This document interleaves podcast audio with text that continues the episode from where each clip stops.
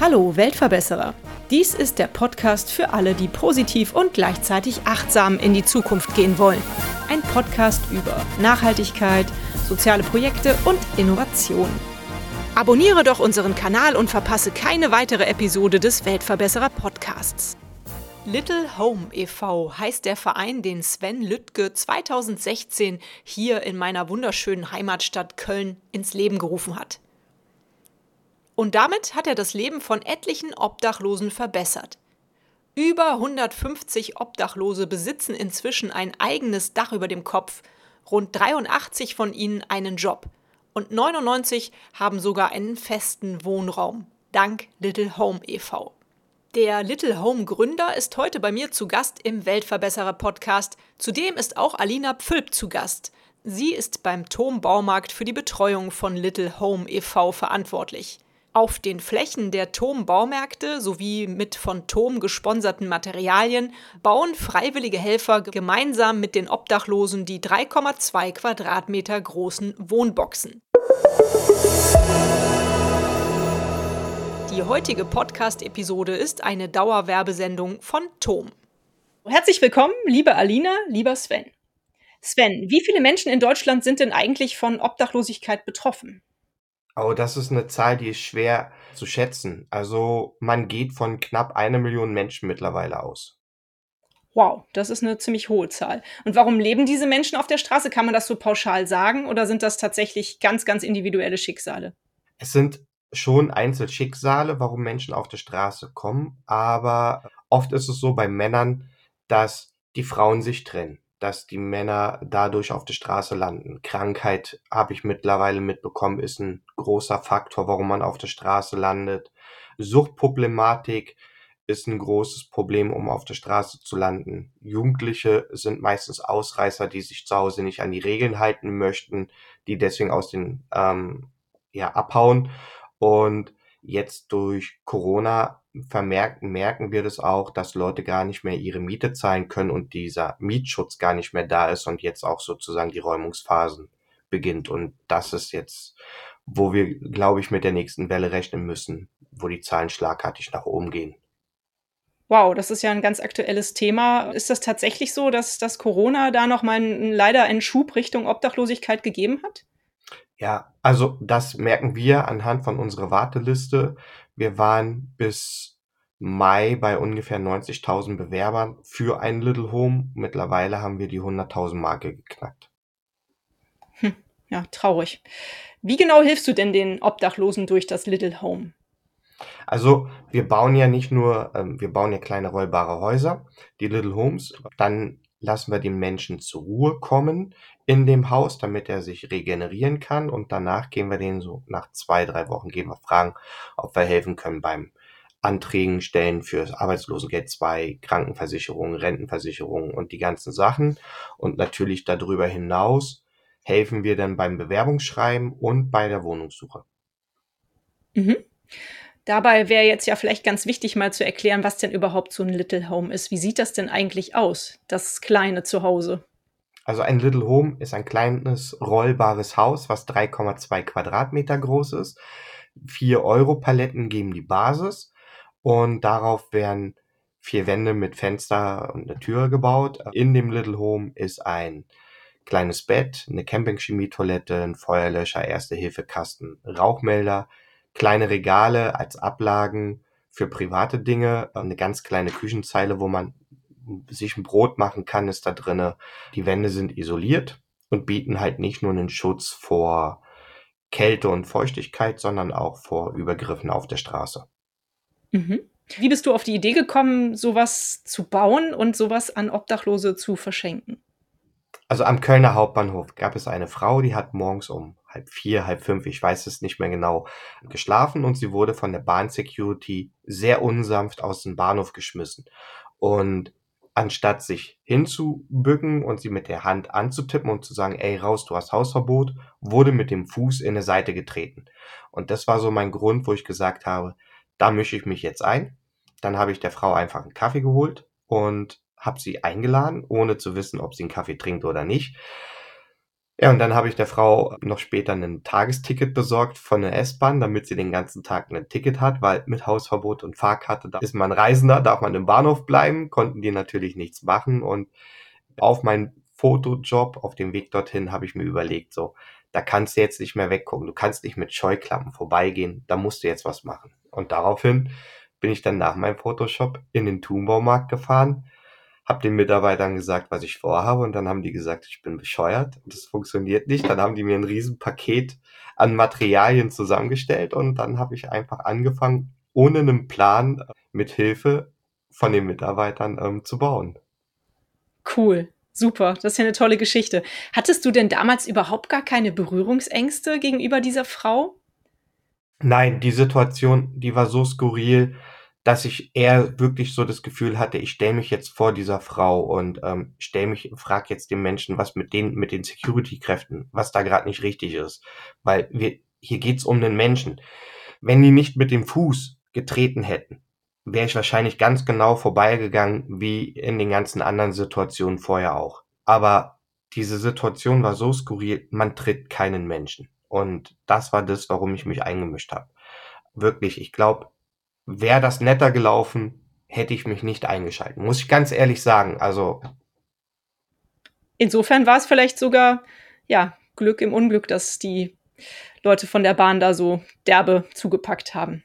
Ja. Welche Aspekte standen denn für dich von Anfang an so im Vordergrund? Also du hast ja eben schon gesagt, du wolltest, äh, dass die, Frau irgendwie, äh, dass sie im Warmen ist. Du hast ja eine Karte für die Bahn gekauft, äh, eine Tageskarte. War das so, dass du wolltest, dass es äh, den Leuten vor allem irgendwie, dass ihnen warm ist, dass sie einen Unterschlupf haben oder ging dir die Sicherheit und der Schutz der Leute vor?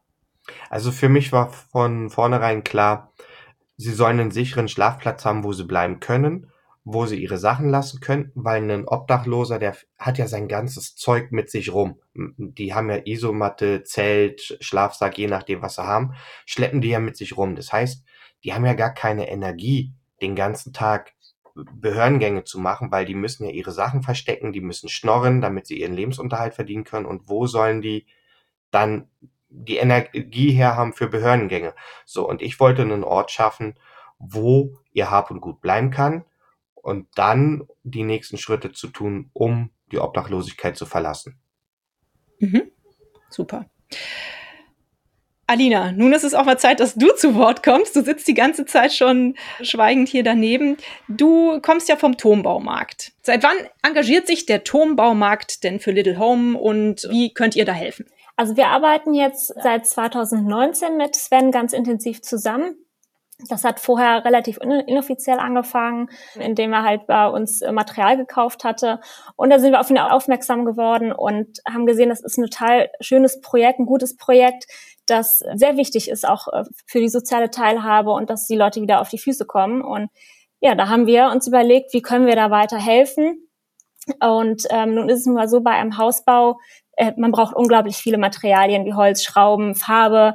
Das alles findet man bei uns und deswegen haben wir gesagt, am besten können wir helfen, wenn wir Material spenden und eben auch Platz äh, zum Hausbau zur Verfügung stellen. Das heißt, wenn Sven bei uns in der Nähe von einem Turmbaumarkt äh, bauen möchte, dann fragt er bei uns an und dann stellen wir ihm zwei, drei Parkplätze zur Verfügung, wo er in Ruhe bauen kann.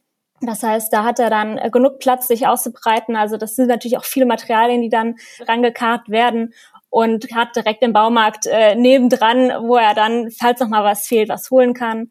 Genau, aber ansonsten haben wir tatsächlich auch immer wieder Freiwillige, die sagen, wir möchten helfen. Können wir da nicht ähm, mal zusammen als meinetwegen ein Team-Event ein, mithelfen, an eine Wohnbox zu bauen? Und ja, seit jetzt seit 2019 äh, machen wir das so und es funktioniert sehr schön. Also der Sven baut ja wirklich unglaublich viele Häuser. Und wir sind stolz auf das Projekt, dass das so eine gute Zusammenarbeit ist, ja. Mhm. Sven, darf ich fragen, wie viele Häuser habt ihr mittlerweile gebaut? Wie viele Little Homes gibt es jetzt mittlerweile? Es gibt 180 Little Homes in 21 Städten. Wow, cool, genau. Darauf wollte ich nämlich jetzt auch zu sprechen kommen. Angefangen hast du ja in Köln, du hast gerade eben erzählt hier, in meiner wunderschönen Heimatstadt am Kölner Hauptbahnhof hast du leider diese schlimme Szene erlebt. Aber mittlerweile gibt es das in ganz Deutschland. Wie ist das dann auf einmal passiert? Also du musst mir noch mal ein bisschen von dieser Erfolgswelle erzählen, die da über dich gerollt ist. Also du hast angefangen hier in Köln was zu bauen und auf einmal stehen die Dinger auch in Berlin und in München. Das ist so so krass gewesen, was da wirklich passiert ist. Also wir haben das erste Haus gebaut, haben das Haus dann auch verschenkt und als ich fertig war, bin ich mit dem Haus natürlich mit dem Abschlepper zum Hauptbahnhof zu der Ivana und die war auch erstmal einmal weg. Also die war da und meint, warte, ich bin gleich wieder da. Und so nach 20 Minuten keine Ivana, 40 Minuten um, Stunde um. Dann kam die irgendwann, alle schon so gefrustet, der Abschlepper gefrustet, weil er wieder los musste, ich gefrustet, weil es nicht funktioniert hat. Und dann fragte ich, wo warst du? Und sie dann, ich war duschen. Und ich war Wäsche waschen. Ich kann da nicht schmutzig einziehen. So, das ist so, was an dem Tag süß, ja. mit am wichtigsten hängen geblieben ist. Und dann hat darüber eine Kölner Zeitung berichtet und dann ist es schlagartig explodiert. Dann lese ich eine Woche später in eine Bildzeitung und die Bildzeitung rief dann an und meinte, ach, der Peter bekommt ja morgen eine Little Home. Ja, wo und wann wird es vergeben? Und ich dann, hä, wie, der kriegt das? Und das hat mich so beeindruckt, dass ich gesagt habe, ja, okay, ich baue, aber das ist nicht morgen fertig. Und so, so ist es dann einfach im positiven Sinne völlig aus dem Ruder gelaufen, dass wir so viele Häuser gebaut haben. Und es gibt immer, immer mehr Anfragen. Kam es dann direkt dazu, dass du gesagt hast, okay, äh, ich kann das jetzt nicht mehr alleine bewältigen, ich muss jetzt irgendwie eine Struktur dahinter haben, ich gründe jetzt einen Verein. Wie ist das alles so äh, ja, abgelaufen? Ja, meine, meine Vermieterin und meine Ex-Partnerin zu diesem Zeitpunkt, die haben dann den Vorschlag gemacht, lass uns einen Verein gründen, damit wir auch natürlich abgesichert sind. Und dann haben wir angefangen, 2017 den Verein zu gründen. Und das war die beste Entscheidung, die gemacht wurde. Ich mag mit der Arbeit gerne jetzt ein bisschen tauschen, weil es wirklich viel ist, aber ich würde auch nicht mehr aufhören wollen, was diese Arbeit angeht, weil es ist so schön, so viele unterschiedliche Menschen einfach zusammenzubringen, um Obdachlosigkeit in ein anderes Licht zu stellen, in, in einen anderen Blickwinkel zu stellen. Die Leute unterhalten sich den ganzen Tag mit Obdachlosen. Man weiß am Nachmittag gar nicht mehr, wer ist jetzt nicht mehr der Obdachlose, weil sich das so sehr vermischt und alles auf Augenhöhe respektvoll ist. Und das ist so schön zu sehen, weil vorher wirklich laufen wir so mit Scheuklappen an Obdachlosen vorbei und an dem Tag, wenn gebaut wird, ist es der beste Kumpel von nebenan und man hat das Gefühl, man kennt sich schon drei, vier Jahre. Und ich glaube, mehr Respekt gegenüber wohnungslosen Menschen zu bringen, kann man gar nicht, als mit denen gemeinsam zu bauen und denen eine Perspektive zu schenken. Toll. Ja, auf jeden Fall. Ich muss ja sagen, ich tue mich auch sehr schwer, wenn ich in der Stadt jemanden auf der Straße sitzen sehe und ich laufe an dem vorbei. Meistens wenn ich jetzt nicht gerade Kleingeld in der Hosentasche habe und denk so, komm, schmeißt du mal was in den Hut oder schmeißt du mal, gibst ihm mal was, äh, laufe ich auch mit Scheuklappen dran vorbei. Es ist ja schon immer eine schwierige Situation. Nun hast du ja sehr viele Obdachlose kennengelernt. Du hast da absolut keine Berührungsängste mehr. Was empfiehlst du denn jemandem, wenn er in der Stadt jemand Obdachlosen sieht? Soll man da irgendwie reagieren? Hat man da eigentlich grundsätzlich vielleicht sogar so eine Bürgerpflicht, dass man da ein bisschen auf die Menschen auch mit aufpasst? Also das Wichtigste auf jeden Fall, jeder Mensch hat die Pflicht, auf einen anderen Menschen zu achten, egal ob wohnungslos oder nicht. Liegt ein wohnungsloser Mensch irgendwo in der Ecke, auch wenn er schläft, einfach mal kurz ansprechen, horchen, atmet der, schnarcht der, ne, dann brauchst du den nicht wecken, aber grundsätzlich mal zu gucken, ob alles in Ordnung ist, auf jeden Fall. Wird auch nie einer sauer sein, wenn man wach gemacht wird. Das Wichtigste aber, was man, glaube ich, einem wohnungslosen Menschen entgegenbringen kann, ist fünf Minuten Zeit sich hinsetzen, einen Kaffee ausgeben, mit denen kurz quatschen. Nicht wie an jemanden vorbeilaufen, der unsichtbar ist. Das ist so das Beste, was man machen kann. Wenn man Geld gibt, sollte man auch mal nicht enttäuscht sein, wenn derjenige sich davon ein Bier oder ein Wodka kauft, weil wenn, wenn ich jemandem Geld gebe, dann gebe ich das Geld, damit er selbstbestimmend entscheiden kann, was er sich kaufen möchte. Wenn ich nicht möchte, dass ich dass er das in Alkohol investiert, dann muss ich den Essen oder Getränke holen. Essen kriegen die ganz viel auf der Straße geschenkt. Cola und Süßigkeiten, Gummibärchen sind immer tolle Sachen, die man den Obdachlosen in die Hand drücken kann, die sie nicht selbst kaufen, weil er geht das Geld wirklich für Essen oder für Alkohol drauf, aber nicht für so eine süßen Sachen. Süßigkeiten produzieren Glückshormone und dementsprechend kann man die immer verschenken oder wirklich mal für zehn Minuten, fünf Minuten ein offenes Ohr. Mhm, stimmt. Das werde ich mir jetzt auch mal wieder für die Zukunft vornehmen, sowas. Nun hast du eben, liebe Alina, ja schon erzählt, dass Sven seine Little Homes zum Beispiel bei euch auf dem Turmbaumarkt Parkplatz bauen darf. Aber die Frage ist ja, wo werden die Little Homes aufgestellt? Wo dürfen die aufgestellt werden? Ja, wahrscheinlich nicht überall auf dem Turmbaumarkt Parkplatz, weil dann ist da ja kein Platz mehr für die Kunden. Genau, also von meiner Seite aus kann ich ja sagen, dass wir natürlich da oft auch, weil wir nicht unbedingt nur Besitzer der oder Inhaber der Parkflächen sind. Wir haben das ja, unsere Märkte sind oft gemietet. Das heißt, das ist ein bisschen schwieriger, tatsächlich dann da auch einen Platz zu finden. Aber ich weiß, dass es ganz viele Anfragen schon mittlerweile gibt. Da kann Sven bestimmt mehr drüber reden von anderen, von Immobilienleuten, die sagen, wir bauen hier ein großes Bauprojekt. Die könnte euch für zwei Jahre was hinstellen. Toll. Sven, erzähl mal. genau, also wir haben zum Beispiel große Unternehmen, die bundesweit Immobilien haben, haben wir als Partner gewinnen können. Der Vorteil ist, wenn ein Little Home an einer Stelle steht, Graffiti hört auf, Müllablagerungen hören auf, wie Sofa, Sperrmüll, Bauschutt, Gartenabfälle, sowas hört halt auf. Dann haben wir Bauunternehmen, wo die Little Home Bewohner als kleinen Wachschutz zusätzlich zum Wachschutz fungieren, ne, weil die Little Home Bewohner passen auf ihre Plätze auf, weil die ja sauber und sicher sind und gleichzeitig gewinnt der Platzinhaber auch ganz viel dadurch. Wir haben ein Autohaus in Berlin, wo die Autos noch nicht in eine Verkaufsfläche sind, wo wir auf dem Parkplatz stehen. Da hat zum Beispiel der Costa zwei Diebe gestellt, die gerade Airbags klauen wollten und Scheinwerfer. Also oh. ich glaube, eine bessere Win-Win-Situation kann man gar nicht haben, weil der Platzinhaber ja ja. gewinnt und der Obdachlose gewinnt, weil der Obdachlose eine Aufgabe bekommt. Toll. Das ist ja im Grunde genommen ein bisschen anders, aber auch das Ziel, ne? dass der Obdachlose wieder eine Aufgabe bekommt, dahingehend, dass er vielleicht auch wieder eine Anstellung findet, wenn er wieder sozusagen ein Dach über dem Kopf hat. Ist das richtig? Ja, also Obdachlosigkeit ist in Deutschland eigentlich nichts Schlimmes. Das Schlimme mhm. ist, wenn ich obdachlos bin, dass ich keine Perspektive habe, um meinen Lebensunterhalt zu bestreiten, um eine Aufgabe zu haben. Jeder Mensch braucht eine Aufgabe. Und da sind wir natürlich dabei, auch mit dem Verein Little Home, mit den Plätzen auch eine Aufgabe zu finden für den Obdachlosen, damit er wieder gebraucht wird. Darüber hinaus bauen natürlich mit uns die Obdachlosen und dann versuchen wir über diese Regelmäßigkeit sie dann natürlich auch weiter zu vermitteln in das tolle Netzwerk in verschiedenen Jobs. Schön. Und das klappt auch regelmäßig. Ja, wir haben mittlerweile 133 Menschen, die aus den Little Homes heraus ausgezogen sind, die in Wohnungen leben. Und davon haben wir mittlerweile 127 Menschen, die auch wieder im Jobverhältnis sind. Super. Keiner fängt bei 450 Euro an, weil dann ist man noch nicht renten- und krankenversichert, mhm. sondern alle fangen bei 10 Stunden ungefähr ab 451 Euro oder dann Teilzeitstellen mit 25 Stunden, weil ein Obdachloser kann nicht direkt acht Stunden arbeiten, der muss sich erst daran wieder Stück für Stück gewöhnen. Mhm. So, und das funktioniert ganz gut. Schön.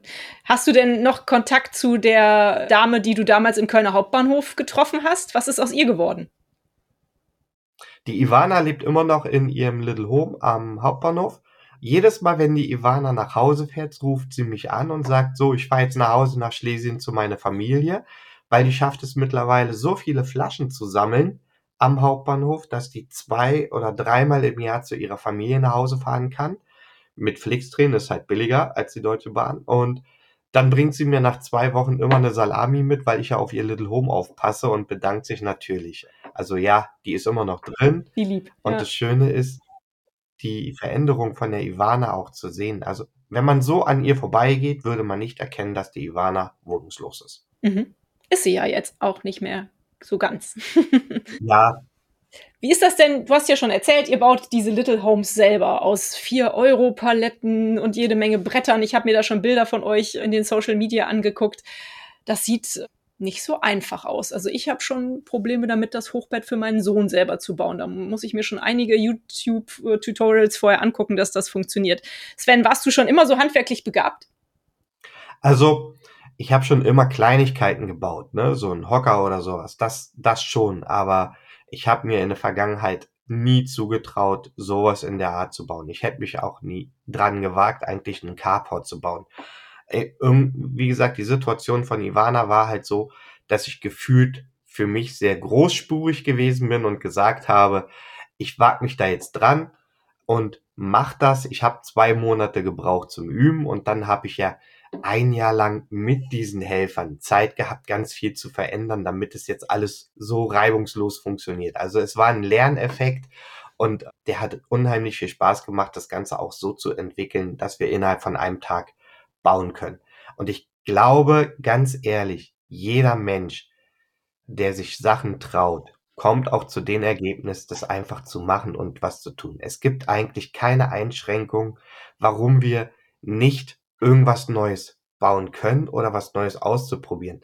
Ihr, du könntest zum Beispiel einen Blinddarm operieren, wenn du wollen würdest. Du könntest einen Hubschrauber fliegen, wenn du wollen würdest. Aber unsere Prioritäten sind gar nicht dafür. So. Und dementsprechend, ich bin der Meinung mittlerweile, jeder kann alles, wenn er wollen würde. Schöne Einstellung, gefällt mir sehr gut. Häufig ist es ja auch so, man kann sehr viel mit dem richtigen Werkzeug. Und da kommt Alina ja wieder ins Spiel vom Turmbaumarkt. Denn Alina, dich wollte ich auch fragen, hast du schon mal ein Little Home mitgebaut und wie war die Erfahrung für dich? Nein, bisher noch nicht, aber das ist fest geplant, dass wir das mal machen. Bisher hatte ich leider noch nicht die Chance gehabt.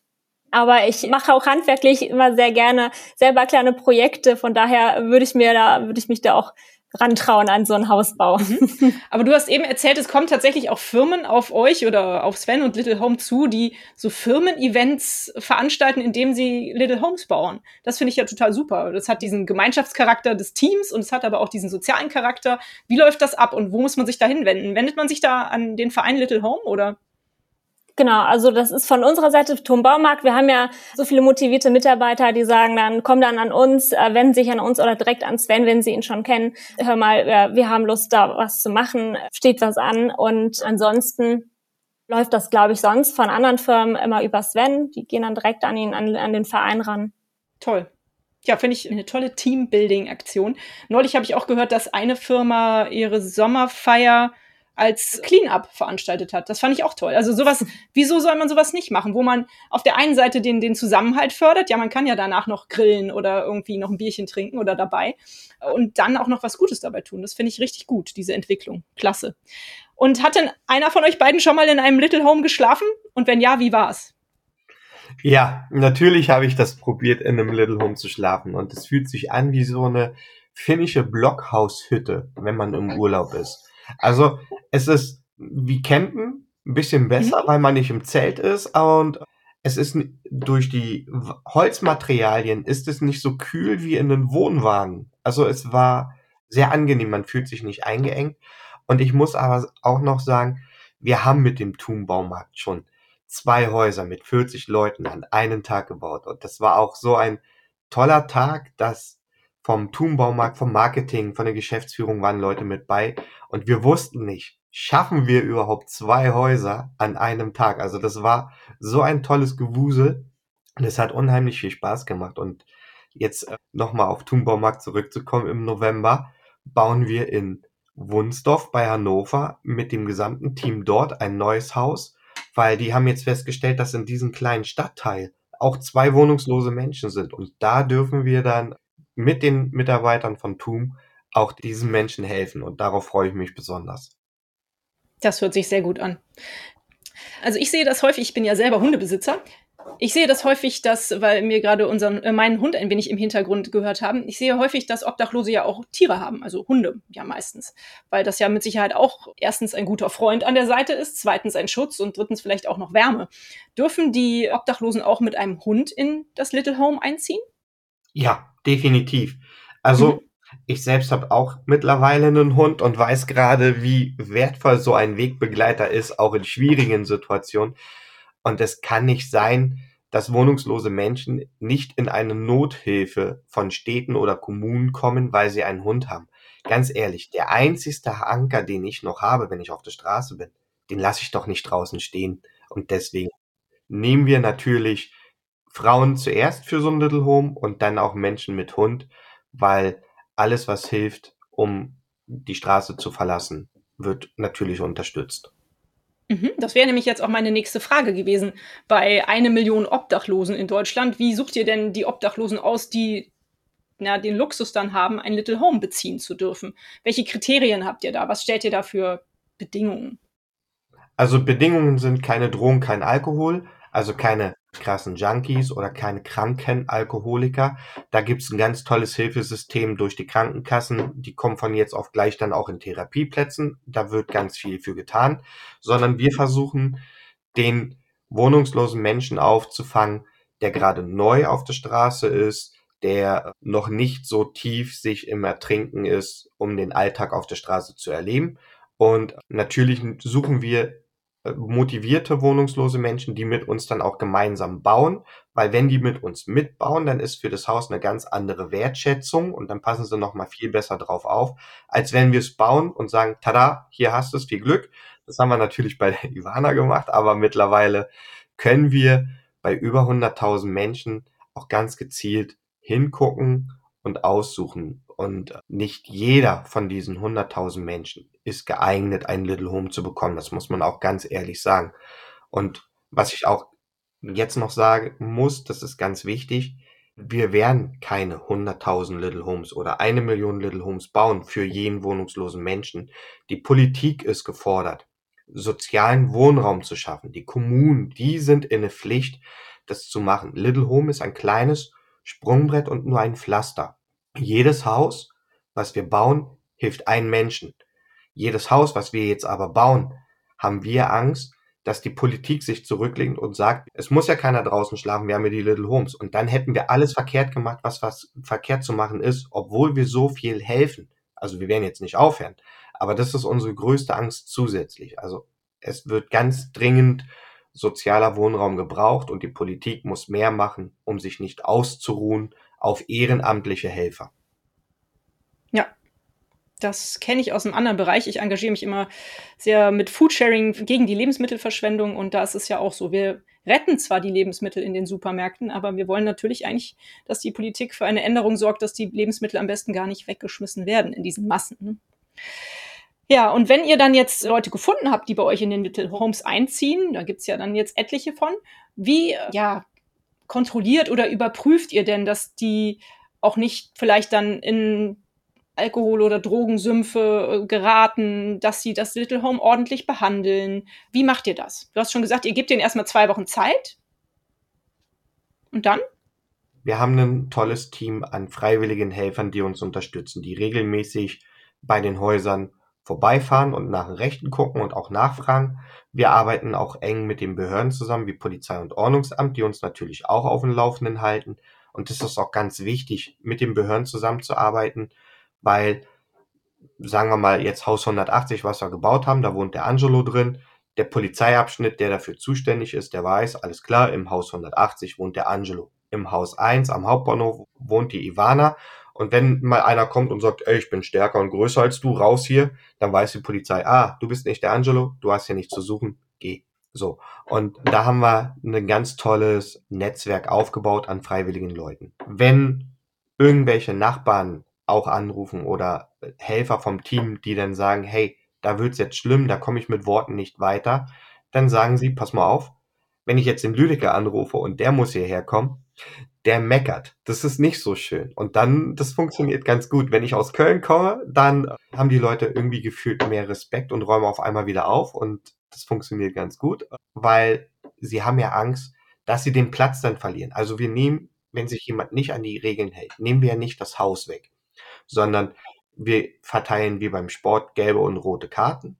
Und dann, wenn es zwei rote Karten gegeben hat, dann muss der Bewohner mit dem Haus umziehen. Wir haben dann zwar einen Backup-Platz, wo derjenige hin kann, aber der kriegt dann von uns eine Frist, bis wann er einen neuen Platz gefunden hat, damit er einfach sieht, wie schwierig das ist. Schafft er natürlich nicht, ist schon klar. Dann kommt er auf den Backup-Platz und dann bleibt er in der Zeit da eigentlich auch stehen und versteht, wie wichtig es ist, sich an die Regeln der Gesellschaft zu halten.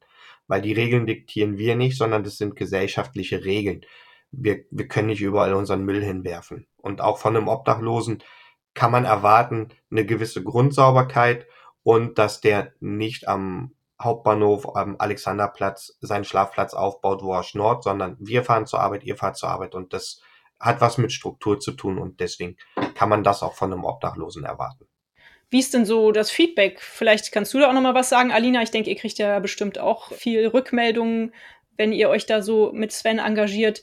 Was sagen die Leute? Wie finden die das? Ist es durchweg positiv oder gibt es da auch Kritiken? Also wir haben die Erfahrung gemacht, dass unsere Kunden zum Beispiel, die dann auch so einen Hausbau mal auf dem Parkplatz mitbekommen, dass da immer ein sehr viel Interesse dann auch äh, entsteht für das Projekt, für die Situation der Obdachlosen. Das heißt, wir kriegen eigentlich keine Beschwerden. Also es ist eigentlich immer ein, kommt führt immer zu einem Austausch, immer zu einem Interesse und äh, weniger zu Beschwerden, wo die dann sagen würden, ja, jetzt haben wir zwei Parkplätze hier weniger. Das ist was passiert nicht. Ne? Und also das ist eine sehr schöne Art, auch gerade das auf den Parkplätzen zu machen, um für das Thema zu sensibilisieren, Interesse zu wecken, ist wirklich, stößt immer auf Interesse tatsächlich bei unseren Kunden und Kundinnen. Sven, hast du schon mal irgendwie Kritik bekommen irgendwie oder war es bisher immer ein positives Feedback, was du so einheimsen konntest? Also Kritik gab es, das sind ja Hundehütten, da drin hm. kann man nicht schlafen. Aber ganz ehrlich, ist eine Brücke, ist ein Schlafsack unter eine Brücke, ist ein Zelt besser als das? Ne? Deswegen kann ich über diese Kritik nur schmunzeln. Das sind Menschen, die sich, glaube ich, gar nicht ernsthaft sich mit dem Thema Obdachlosigkeit auseinandergesetzt haben. Es kommt dann auch ganz oft die Fragen, wo gehen die denn aufs Klo? Wo können die denn duschen? Wie oft fragst du einen obdachlosen Menschen unter der Brücke in einem Schlafsack, wo gehst du aufs Klo, wo gehst du duschen? Keiner macht das. So, wir haben in den Little Homes haben wir eine Camping-Chemie-Toilette, die wir mit einbauen. So, die wird aber ganz selten verwendet, weil die Leute auf die Toilette gehen. Bei der Diakonie, bei der Caritas, dort wo ihre Posterreichbarkeit ist, wo sie sich eh tagsüber aufhalten, in den Teestuben, da können die duschen gehen. So, und wir sind wirklich nur ein sicherer Schlafplatz. Und das versuche ich dann auch den Kritikern mitzuteilen. Die größte Kritik kam zum Anfang von der Caritas. Dann habe ich denen gezeigt, wie groß, wie toll doch so ein Haus sein kann. Und jetzt arbeiten wir ganz eng mit den Sozialarbeitern von der Caritas, von der Diakonie Schön. zusammen. Natürlich ist es wichtig, auch Kritik an so ein Projekt wie uns auch zu üben, so wie es kritikfähig ist, eine Caritas oder Diakonie zu üben. Nur wenn Kritik ist, kann man auch Sachen verändern, um nachhaltiger zu arbeiten. Ja, tolle Einstellung hast du da auf jeden Fall. Genau richtig. Was sind denn aktuell so eure größte Herausforderungen? Ist es wirklich Corona? Du hast es am Anfang schon erwähnt, dass dadurch leider natürlich sehr viel mehr Obdachlosigkeit entstanden ist. Ich kann mir vorstellen, dass das auch den Kontakt zu den Obdachlosen erschwert hat. Also Corona ist eine ganz große Herausforderung. Wir haben mittlerweile zum Glück ein Hygienekonzept, mhm. das wir jetzt auch während der Lockdowns oder die neuen dann auch bauen dürfen. Schwier Schwierigkeiten sind grundsätzlich Plätze zu mhm. finden, wo wir die Little Homes mhm. hinstellen können. Wir brauchen zwischen drei Monate und zwölf Monate, bis wir eine Genehmigung haben für einen mhm. Stellplatz. Das macht es halt recht schwierig. Von den Kapazitäten, von den Helfern könnten wir jeden Tag locker zehn Häuser bauen. Können wir nicht, weil wir nicht genug Stellplätze haben. Es bieten ganz viele Leute ihre Unterstützung an. Wir bekommen ganz viele Sachspenden angeboten für Socken, Klamotten und so weiter, wo wir sagen müssen, das sind wir nicht, da müsst ihr zu einer anderen Organisation gehen, um das zu verteilen. Und natürlich durch Corona ist es schwieriger geworden, Obdachlosen eine Perspektive zu geben für Wohnraum und für einen Job. Also das merken wir, dass da wirklich gerade ein Stopp entstanden ist, wo wir so langsam erst wieder Fahrt mhm. aufnehmen. Dann schließe ich doch mal direkt die Frage an. Wenn jetzt meine Hörerinnen diesen Podcast hören und unglaublich begeistert sind von deinem Projekt, von eurem Verein, so wie ich es auch bin und auch der Turmbaumarkt es anscheinend ist, was können wir denn tun, um euch zu helfen? Du sagst, Helfer zum Aufbauen hast du eigentlich fast genug. Ist es eher wichtig, dass Leute sich melden, die die Möglichkeit haben, äh, einen Platz einen Stellplatz sozusagen zu ermöglichen? Oder was braucht ihr? Wie kann man euch helfen? Wir brauchen dringend Unterstützung, emotionale Unterstützung der Wohnungslosen. Also wir brauchen wirklich Leute, die bereit sind zu sagen, ich kann in eine Woche vier, fünf Stunden investieren um mit dir einen Antrag für ein Jobcenter auszufüllen, um nach dir zu gucken, was wir gemeinsam für dich erreichen können oder auch mal mit zur Krankenkasse zu gehen, um zu sagen, so, hier reden wir jetzt mal über die Schulden oder über eine neue Versicherung. Dafür brauchen wir auf jeden Fall mhm. Unterstützung. Mhm. Ja, wir brauchen auch Unterstützung, um Häuser aufstellen zu können für Stellplätze und wir brauchen mutige Unternehmer, die bereit sind, wohnungslosen Menschen eine Chance zu geben, um sie wieder mit einzustellen. Das ist das, wo, was wir mit brauchen. Natürlich brauchen wir auch Geld, um bauen zu können, aber wer Geld gibt, soll auch gemeinsam mit uns bauen, weil diese Erfahrung ist einfach die wertvollste. Mhm. Also, ne, aber emotionale Unterstützung, brauchen wir eine große Schwester, eine Mutti, die auch mal sagt, ey, so nicht jung, jetzt krieg mal einen Finger aus dem Schlüppi und ist dein Leben, jetzt gib mal Gas. Sowas brauchen wir in verschiedenen Städten. Aber ohne, dass man sich dann zu sehr aufreibt. Okay. Was denkst du denn, was ist die Problematik, die Unternehmer sehen, die vielleicht Obdachlose einstellen könnten als Arbeitnehmer? Warum tun sie sich da so schwer? Was ist deren Angst? Was denkst du? Zuverlässigkeit. Ich glaube, jeder Arbeitnehmer, der Personal einstellt, stellt ähm, ein, weil er eine Verbindlichkeit, eine Regelmäßigkeit haben will. Und Obdachlose müssen das erst wieder lernen, egal wie lange sie raus sind. Das heißt, ich kann nicht mit acht Stunden anfangen. Das heißt, ich muss mit drei, vier Stunden am Tag anfangen. Und ich kann dann aber auch nicht sauer sein, wenn er morgen oder übermorgen dann mal nicht da ist, sondern dann erst in zwei Tagen wieder auftaucht, weil das sind halt andere Regenerationsphasen, bis, bis man dann wieder klarkommt. Oder ähm, also das ist so, glaube ich, die größte Herausforderung, die man hat und wo Arbeitgeber mit die meiste Angst, glaube ich, haben. Und du kannst ihnen das aber eigentlich grundsätzlich nehmen? Oder also hast du eher die Erfahrung gemacht, dass es gar nicht so schlimm ist? Oder? Also es ist immer abhängig, wie auch der Mensch das selber will, der gerade diese hm. Chance bekommt. Ähm, eigentlich ist die Erfahrung so, dass die Leute echt motiviert sind.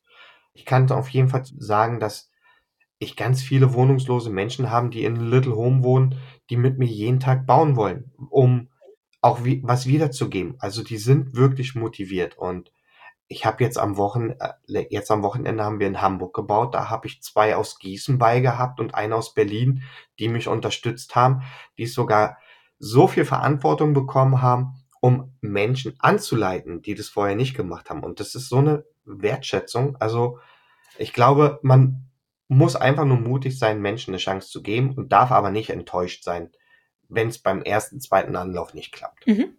Schön. Dann wünsche ich mir ganz viele mutige Unternehmer, die sich das trauen. Was ist denn so deine große Vision? Was ist das Ziel von Little Home? Also du hast schon gesagt, eigentlich muss die Politik handeln. Das ist deine, dein Wunsch. Ne? Ist das das große Ziel? Also das große Ziel wäre, wenn wir keine Little Homes mehr bräuchten. Okay. Das wäre das wär schade für dieses tolle Projekt, aber das wäre das größte Ziel, was wir erreichen könnten, wenn wir keine Little Homes mehr bauen müssten. Mhm. Das wäre das Allerbeste. Ich glaube, das ist ähm, absolutes Wunschdenken, was nie in Erfüllung gehen wird. Und unser großes Ziel ist natürlich, ein eigenes Grundstück, wo wir Little Homes hinstellen können, wo wir auch festen Wohnraum schaffen können für wohnungslose Menschen, wo wir dann auch eine eigene Werkstatt haben, wo wohnungslose Menschen mit uns bauen, weiterbauen können, weil unsere Reste, die wir produzieren, die wollen wir gar nicht wegwerfen. Wir bauen mit wohnungslosen Menschen ja daraus dann Nisthilfen für Vögel, für Wildbienen. Ähm, wir machen Wanduhren draus. Mhm weil wir wollen noch nachhaltiger sein als das, was ist. Und dementsprechend haben wir immer fleißige Obdachlose, die aus den Little Home heraus mit Handwerkzeug dann diese Sachen machen können. Und das, das Schöne ist so, verdienen die sich auch noch ein paar Euro und die kriegen immer so Zehnerstapel, zehn Nisthilfen für Wildbienen, zehn Nisthilfen für Vögelchen und wenn sie die zusammengeschraubt haben, dann hole ich es ab, dann kriegen die einen neuen Stapel und kriegen natürlich direkt schon Geld dafür. Super. Und die Nisthilfen werden dann im Turmbaumarkt verkauft oder wo kriege ich die? Kriege ich die bei euch auf der Homepage oder? Die sind bei uns auf der Homepage und natürlich versuchen wir das. Wir sind schon im Gespräch, was das angeht, die dann auch im Baumarkt anzubieten. Das gibt in Köln gibt's den Gregor, der der hat auf jeden Fall große Interesse. Aber das sind so nächste Schritte, die kann man Stück für Stück dann machen. Ja, man muss ja irgend so eine Vision haben, auf die man hinarbeitet, ne? sonst fehlt die Motivation, wenn man das nicht hat. Aber auf der anderen Seite, wenn ich jetzt mit dem Produkt im Thunbaumarkt bin, dann muss auch eine Regelmäßigkeit entstehen, die ich so auch gar nicht gewerkstelligen leisten kann mit den Obdachlosen. Ne? Da muss ich dann auch aufpassen, dass ich mir den tollen Partnertum natürlich nicht verärgere, wenn wir versprechen, wir liefern und wir können da nicht liefern. ja, verstehe. Alles klar. Dieser Podcast, den wir jetzt gerade aufzeichnen, wird ja am 5. Oktober erst ausgestrahlt. Und am Ende der Woche, am 10. Oktober, ist der Tag der Obdachlosen. Was für eine Bedeutung hat dieses Datum? Und habt ihr da irgendwie einen speziellen Plan für eine Sonderaktion, die ihr da startet? Wir haben verschiedene Ideen dafür, mhm. aber wir sind noch in der Planung. Also wir, wir haben zum Beispiel überlegt, dass wir gemeinsam noch eine Weiterentwicklung der Little Homes bauen auf einem Pkw-Hänger, wo auch eine Dusche rein soll. Ähm, dann gibt's die Überlegung, dass wir einen Duschcontainer aufstellen, wo sich Obdachlose dann waschen können, um noch mehr Nachhaltigkeitsarbeit zu machen. Das sind jetzt so alles nur Ideen, aber noch nichts Konkretes. Da wischst du mich gerade völlig auf den falschen Fuß. ist ja alles gut, kein Problem. Und welche Bedeutung hat dieser Tag der Obdachlosen für dich? Ich meine, man muss ja leider sagen, mittlerweile gibt's ja für alles Tage. Ich habe festgestellt, dass mein Geburtstag der Tag des Faulenzens ist. Fand ich eigentlich ganz nett. Aber also es gibt ja, keine Ahnung, einen Tag der Tageszeitung, einen Tag des, der Tasse oder keine Ahnung was. Aber was für eine Bedeutung hat der Tag der Obdachlosen für dich, Sven? Ist das was Besonderes? Für mich persönlich, nein. Es ist nichts Besonderes, weil wir brauchen keine Tage, um uns daran zu erinnern, dass wir was für Menschen machen. Es sollte auch nicht dies, den Valentinstag geben, um einen lieben Menschen zu sagen, ich liebe dich oder du bist was Besonderes. Das ist was gemachtes, was eigentlich normal sein sollte. Und deswegen, ne, also Valentinstag ist für mich nichts Besonderes. Ja, ich brauche keine besonderen Tage, um zu sagen, den liebsten Menschen, den ich an meiner Seite habe, zu sagen, du bist was Wertvolles. So, und das, Entschuldigung, wenn ich das so sage, aber das sind so diese, diese, diese kommerziellen Tage, das ist hauptsächlich was für einen Handel und ich, es ist wichtig, so einen Tag zu haben, wo man sagt, da konzentriert man sich auf Obdachlose, aber es ist schade, dass es ein Tag im Jahr ist, den man sich rauspickt, um sich bewusst daran zu erinnern. Das sollte eigentlich selbstverständlich sein, dass man das jeden Tag mit offenen Augen durch die Gesellschaft geht und nicht nur Obdachlose, sondern auch Rentner und Kinder, dass man jeden Einzelnen den gleichen Respekt jeden Tag gegenüberbringt und nicht nur an einem Tag. Richtig. Das hast du schön gesagt. Das sehe ich im Endeffekt auch so. Ich frage meine Interviewgäste immer nach einer schönen Geschichte, die sie erzählen können, die mit dem Projekt zusammenhängt. Alina, ich weiß nicht, ob du da eine schöne Geschichte auf Lager hast, der Sven mit Sicherheit. Aber Alina, du dürftest auch gerne was erzählen. Ja, ich habe leider noch gar nicht so viel aus dem Petto zu erzählen, weil ich auch noch gar nicht so lange dabei bin. Deswegen, ich freue mich auch total mhm. auf äh, zukünftige schöne Geschichten, die sich ergeben. Nur leider kann ich heute noch nicht mit irgendwas glänzen. Ist nicht schlimm. Aber Sven, hast du eine schöne Geschichte zu erzählen, eine schöne Erinnerung, was ist das Schönste, woran du gerne zurückdenkst? Das Schönste, woran ich mich erinnern kann, ist der Costa aus Köln, 27 Jahre. Und der Costa hat in dem Tum-Haus gewohnt, in der 117, die wir gemeinsam gebaut haben. Und da meinte der Costa zu mir, er möchte gerne sein Leben verändern. Er möchte seine Tagesstruktur aufbrechen und daraufhin habe ich gesagt, okay, ich baue dann und dann ein neues Haus in Berlin, verschenk deins verlasse deine Plattenkumpels und fange in Berlin neu an. Verschenk dein Haus, aber ich weiß nicht, ob ich dir das in Berlin geben kann, was wir bauen, weil wir haben eine lange Warteliste, du kannst es aber mit uns bauen. Der Costa hat in Köln sein Haus verschenkt, ohne eine Perspektive zu haben, ist nach Berlin gefahren, hat natürlich das Haus bekommen, was wir da gebaut haben, ist dann auf dem Parkplatz von dem Autohaus gekommen, hat da drei Monate gelebt, kam völlig zur Ruhe, hat auch mit den Mitarbeitern immer wieder ein Schwätz gehalten. Und dann Weihnachten 19 war er so weit, dass er gesagt hat, so, Autohaus, habt ihr einen Job für mich? Dann haben die ihm einen Lappen in die Hand gedrückt und haben gesagt, du kannst Autos reinigen. Und der Costa hat da zu diesem Zeitpunkt gesagt, er ist schuld, warum er auf der Straße gelandet ist. Nie, kein anderer hat die Schuld, sondern er hat sich dafür entschieden, weil er diese kleinen Fehler gemacht hat. Briefe nicht mehr geöffnet, äh, Miete nicht mehr bezahlt und so weiter. Und er hat verstanden, dass er das Problem war um sich dann auch zu verändern. Und mittlerweile macht der Costa eine Ausbildung zum Autopfleger bei dem Autohaus und hat nicht nur ein Personalzimmer, wo er dann eingezogen ist, sondern eine richtige Wohnung in Berlin-Reinickendorf und geht jeden Tag zur Arbeit. Und das seit 2019. Und das ist so das Schönste. Wie cool. Ach ja, ich kriege richtig Gänsehaut. Also richtig schön. Toll. Ja, wenn man sowas erlebt, das motiviert einen ja mit Sicherheit auch dann weiter zu machen mit ja. dem Projekt, denke ich. Toll. Fühlst du dich denn als Weltverbesserer, Sven? Oh, nein, Nein, ich bin, ich, ich wirklich, ich bin ähm, ein ganz normaler Typ von nebenan, der, der eine Idee hatte und der sich einfach traut, Dinge zu machen. Ich bin genauso so zwischendurch immer noch auch der Egoist, der, der ich sein möchte. Ich erlaube mir auch trotzdem noch an Menschen und so weiter vorbeizugehen und nicht zu grüßen oder ähm, nicht zu helfen, auch manchmal in Situationen. Ob das Projekt wirklich die Welt so viel verbessert, Weiß ich nicht. Ich weiß auf jeden Fall, das Projekt hilft Menschen und verbessert die Lebensqualität. Alina, was sagst du dazu? Also es ist ja ganz natürlich, dass man nicht alles auf einmal verändern kann und vielleicht auch erstmal in kleinen Schritten anfangen muss. Ich denke immer, die Hauptsache ist, dass man sich für etwas einsetzt und versucht, etwas zu verändern. In dem Sinne ist Sven auf jeden Fall für mich ein Weltverbesserer, weil er schon so vielen Menschen geholfen hat, ihr Leben zu verbessern. Mhm, das stimmt. Was müsste denn eurer Ansicht nach passieren, damit die Welt ein Stückchen besser wird?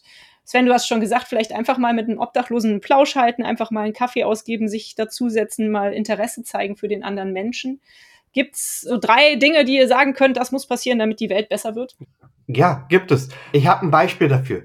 Kinder im, auf dem Spielplatz, die sich nicht kennen, gehen aufeinander zu und sagen, willst du mit mir spielen? Und dann heißt es ja oder nein. Und dann spielen die miteinander. 20, 30 Minuten später heißt es, bist du mein bester Freund? Ja, so, ne? Und von den Kindern können wir ganz viel lernen. Einfach mal wieder nett aufeinander zugehen. Ich glaube, je älter man wird, desto schwieriger wird es, auf Menschen zuzugehen, weil wir aus der Erfahrung lernen, wir werden verletzt, wir werden ausgenutzt, wir werden enttäuscht. Und diese, diese Erfahrung einfach mal ausschalten und wirklich ganz bewusst mit einem Lächeln in den Supermarkt gehen, ein Lächeln schenken und zu sagen, hey, Dankeschön, dass du mich gerade hier abkassierst, an der Supermarktkasse machst du toll. So, ne, Ir irgendwas. Einfach wirklich dieses Unverfängliche, was wir jeden Tag auf dem Spielplatz von Kindern sehen können, mit in unseren Alltag zu nehmen. Das ist, dann wird die Welt wieder bunter und schöner, weil wir wieder anfangen zu lächeln. Gute Idee. Alina, magst du auch noch was beitragen? Ach, das ist so schön, was das denn gesagt hat. Finde ich auch eine tolle Idee. Ja. Habe ich noch nie so, ja. so richtig drüber nachgedacht. Also ich merke schon auch, dass mein Sohn mir sehr viele Dinge im Leben zeigt, wovon ich gar nicht erwartet hätte, dass die einem äh, nochmal offenbart werden, wenn man schon so alt ist. Aber ist echt schön. Ja, da kann ich gar nicht so viel anschließen. Alles gut, kein Problem. Ja, das ist doch auf jeden Fall eine schöne Idee, um die Welt ein Stückchen besser zu machen. Müssen wir uns alle mal wieder ein bisschen mehr Beispiele an den Kindern nehmen. Wie steht ihr denn persönlich zum Thema Nachhaltigkeit. Dass ihr euch sozial engagiert, das habe ich ja nun schon gemerkt. Sven hat auch schon gesagt, er möchte, dass äh, Little Home noch nachhaltiger agiert. Alina, wie sieht das bei dir aus? Hm, also es ist tatsächlich ein wichtiges Thema, weshalb ich auch zu meinem jetzigen Job gekommen bin, weil ich privat einfach mich sehr viel damit auseinandersetze. Wie kann man besser konsumieren, nachhaltiger konsumieren? Und es ist natürlich schön, dass das jetzt auch beruflich so weitergehen kann, dass ich mich damit auseinandersetze, wie man im Berufsalltag das Leben von Menschen verbessern kann, unsere Umwelt äh, schonen kann. Und das ist eine schöne Verbindung jetzt, weil ich einfach privat mir ist mir das Thema sehr wichtig. Ja, das ist eine gute Kombi. Mhm. Und Sven, wie nachhaltig agierst du so in deinem Alltag? Also ich glaube, ich bin nachhaltiger, wenn ich mit Little Home unterwegs bin. In meinem Privaten bin ich, glaube ich, noch ganz weit weg, nachhaltig zu sein. Ich versuche ganz bewusst auf Plastik zu verzichten, aber ich kaufe, ähm, glaube ich, immer noch zu viele Lebensmittel, die ich dann nicht sofort verbrauche, die ich leider wegschmeißen muss. Ich suche noch einen guten Mittelweg. Ja, Little Home. Es gibt auch Little Steps und zwar kleine Schritte immer Richtung nachhaltiger werden. Also insofern ja ist ja gut, wenn da Verbesserungspotenzial ist, dann kann man wenigstens noch was ändern. Ist doch toll. Hast du denn überhaupt noch Zeit für deinen eigentlichen Beruf als Fotograf? Kriegst du das gut hingemanagt, dass du dich so aufteilst zwischen deinem Verein, Ehrenamt, Little Home und der Arbeit? Nein, Also mittlerweile bin ich nicht mehr als Fotograf unterwegs, weil ich dafür echt keine Zeit und keine Kapazitäten mehr habe. Die Aufträge werden gerade ein bisschen weniger, aber immer mal wieder so Step für Step, alle drei Monate schaffe ich es dann, einen neuen Fotojob mal mit anzunehmen. Aber das Hauptaugenmerk liegt wirklich bei Little Home. Und wie wäre es mit einem Fotoprojekt über Obdachlose? Das wäre doch auch eine nette Idee. Da kann man doch was Schönes Künstlerisches draus machen, oder? Schwebt dir das nicht so vor? Doch, herzlichen Glückwunsch. Hast du gerade gewonnen, darfst du gerne machen. Aber ich bin mit der, mit der Vorbereitung für die Stellplätze, mit den Organisieren der Baus, mhm. mit, der, mit den Obdachlosen und dem Baus ausgelastet, dass ich dann die Zeit nicht aufbringen kann, weil ich habe eine tolle Frau an meiner Seite, die Zeit haben möchte und ich habe einen Hund zu Hause, der mich dann auch von den Alltagssachen noch mit runterholt und jeder Fotograf, jeder, der ein tolles Projekt machen möchte, bekommt meine Unterstützung und kann das aber machen. Super, das hast du sehr gut gesagt. Ja, ich kann mir vorstellen, dass es ganz schön schwierig ist, sich da die Zeit gut einzuteilen, wenn das so eine fordernde Aufgabe ist. Aber anscheinend kriegst du das ja doch hin. Finde ich super. War ein langer Lernprozess. Das glaube ich. Lieber Sven, auf eurer Homepage habe ich ein cooles Gadget, sagt man ja heute so schön modern gesehen, den 0 Euro Souvenirschein. Was bitte steckt da dahinter? Damit kann man euch, glaube ich, auch mit Spenden helfen, oder? Genau, dieser 0 Euro Souvenirschein, den gibt es eigentlich von Städten, Zoos, ähm, Technikmuseen und so weiter. Und Little Home ist der erste gemeinnützige Verein, der es geschafft hat, so einen besonderen Schein zu bekommen. Auf den Schein ist der Andreas zu sehen. Das ist einer unserer ersten Little Home Bewohner, der ähm, in die Wohnung gezogen ist leider aber auch durch Altersschwäche und durch Krankheiten mittlerweile verstorben ist. Und das ist so eine zusätzliche schöne Art und Weise. Danke auch an Andreas zu sagen, gegen das Vergessen von Andreas vorzubeugen. Und wenn jemand Geld spendet, haben wir so das Gefühl, damit noch mehr Danke zu sagen, weil derjenige bekommt was in die Hand, woran er sich erinnert. Und wir finden jede Unterstützung toll, aber was gemeinsam zu machen, selbst so einen 0-Euro-Schein einfach in der Hand zu halten, ist unsere Art dann damit Danke zu sagen. Total schöne Idee. Gefällt mir sehr gut, muss ich sagen. Meine allerletzte Frage geht immer nach einem Buchtipp, weil ich so gerne lese. Ich weiß nicht, ob du noch überhaupt dazu kommst, lieber Sven, aber vielleicht hast du ja auch einen Buchtipp für unsere Hörerinnen, liebe Alina. Ja, erzählt einfach mal. Was lest ihr gerne? Was sind eure Favorite-Bücher? Die Bücher sind erhältlich bei booklooker.de, dem Marktplatz für Bücher.